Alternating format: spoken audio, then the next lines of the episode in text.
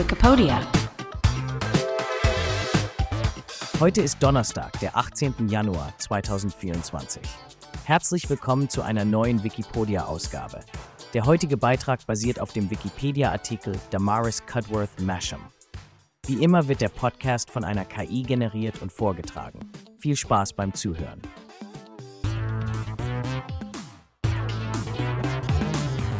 Eine Pionierin der Philosophie im Zeitalter der Aufklärung. Willkommen beim heutigen Podcast, wo wir in die spannende Lebensgeschichte von Damaris Cudworth Masham eintauchen, einer bemerkenswerten Frau der frühen Neuzeit, die in einer Ära lebte, in der Frauen im intellektuellen Leben selten Anerkennung fanden. Haben Sie sich jemals gefragt, wie es wäre, als Frau im 17. Jahrhundert zu leben und zu denken? Damaris Cudworth Masham gibt uns ein faszinierendes Beispiel für den Beitrag einer Frau zur Philosophie in einer Zeit, in der Männer die Gelehrtenwelt dominierten. Damaris Cudworth Masham wurde 1659 geboren und war eine englische Philosophin, die vor allem durch ihre Verbindungen zu anderen bedeutenden Denkern ihrer Zeit, wie John Locke und ihrem Vater Ralph Cudworth, bekannt wurde.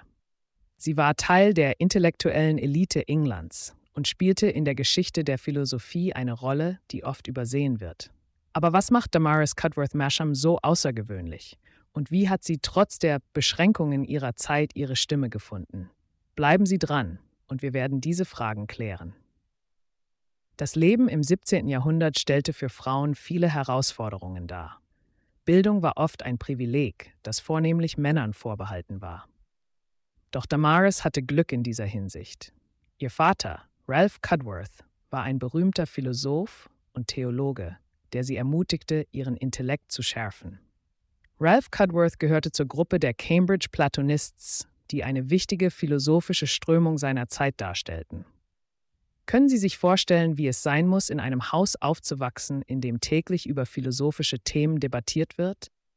Aber Damaris war nicht gewillt, nur eine Zuhörerin zu sein. Sie begann, ihre eigenen Gedanken zu formulieren und trat in einen fruchtbaren Austausch mit einem der größten Denker ihrer Zeit, John Locke. Locke, der Autor von Über den menschlichen Verstand, führte eine enge Freundschaft und Korrespondenz mit Damaris. Ihre Beziehung war so eng, dass, als Locke aus gesundheitlichen Gründen sein Land verlassen musste, er bei der Familie Marsham Zuflucht fand und bis zu seinem Tod bei ihnen wohnte. Kann man sich ein besseres Umfeld für intellektuelle Diskussionen vorstellen als ein Zuhause, in dem sowohl ihr Vater als auch ihr Freund führende Philosophen sind? Im Zentrum von Damaris Mashams Werk stand die Überzeugung, dass Bildung für Frauen von entscheidender Bedeutung sei und dass sie ein Recht auf dieselbe geistige Entfaltung haben wie Männer. In einer Zeit, in der Frauen in der öffentlichen Sphäre kaum Rechte hatten, setzte sie sich für die Notwendigkeit von Bildung für Frauen ein. Dies war ein revolutionärer Gedanke, und Damaris vertrat ihn sowohl in ihrem persönlichen Leben als auch in ihren Schriften. Zwei Werke von ihr sind besonders hervorzuheben.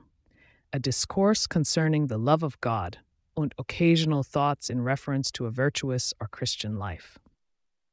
In A Discourse Concerning the Love of God kritisierte sie die Vorstellung, dass die göttliche Liebe von menschlichen Emotionen verschieden sei. Sie argumentierte dafür, dass geistige und körperliche Liebe nicht unbedingt in Konkurrenz zueinander stehen müssen, sondern dass wahre christliche Liebe beides einschließt. Dies war ein subtiles Argument, das gegen bestimmte theologische Strömungen ihrer Zeit stand. In ihrem zweiten Werk Occasional Thoughts erforschte Damaris das Thema der Tugend und wie man ein tugendhaftes Leben führt.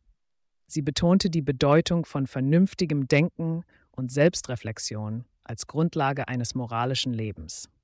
Ihre Gedanken spiegeln den Einfluss von Locke wider und verbinden moralische Fragen mit rationaler Erkenntnis. Damaris Marsham war auch als Briefeschreiberin aktiv und durch ihren Austausch mit anderen Intellektuellen der Zeit erhalten wir Einblicke in die Beziehung zwischen ihrem persönlichen Leben und ihrem intellektuellen Streben. Wie haben Ihre persönlichen Erfahrungen Ihre philosophische Arbeit beeinflusst? Es ist faszinierend zu sehen, wie Masham trotz ihrer Rolle als Mutter und Hausfrau Zeit fand, sich mit philosophischen Fragen auseinanderzusetzen und einen eigenständigen Beitrag zu leisten. Was Maschams Arbeit auszeichnet, ist die Tatsache, dass sie den Übergang von der religiösen zur säkularen Ethik nachzeichnet. Sie argumentierte, dass moralische und ethische Entscheidungen von Individuen und nicht von äußeren Autoritäten, wie zum Beispiel der Kirche, getroffen werden sollten. Ein radikaler Gedanke für ihre Zeit. Obwohl zahlreiche männliche Philosophen der Geschichte eine deutlich sichtbare Spur hinterlassen haben, sind die Beiträge von Frauen oft weniger gewürdigt oder ganz vergessen worden. Damaris Cudworth Masham ist ein Beispiel für eine Frau, die es geschafft hat, trotz gesellschaftlicher Beschränkungen eine Stimme zu finden und ihre Ideen auszudrücken. Sie hat es verdient, nicht nur als Anhängerin oder Freundin von Männern wie ihrem Vater oder Locke, sondern als eigenständige Denkerin anerkannt zu werden. Zum Abschluss stellen wir uns eine Frage. Was können wir aus dem Leben und Werk von Damaris Cudworth Masham lernen? Vielleicht lehrt uns ihre Geschichte, dass der Wille zum Denken und das Streben nach Bildung keine Grenzen kennen.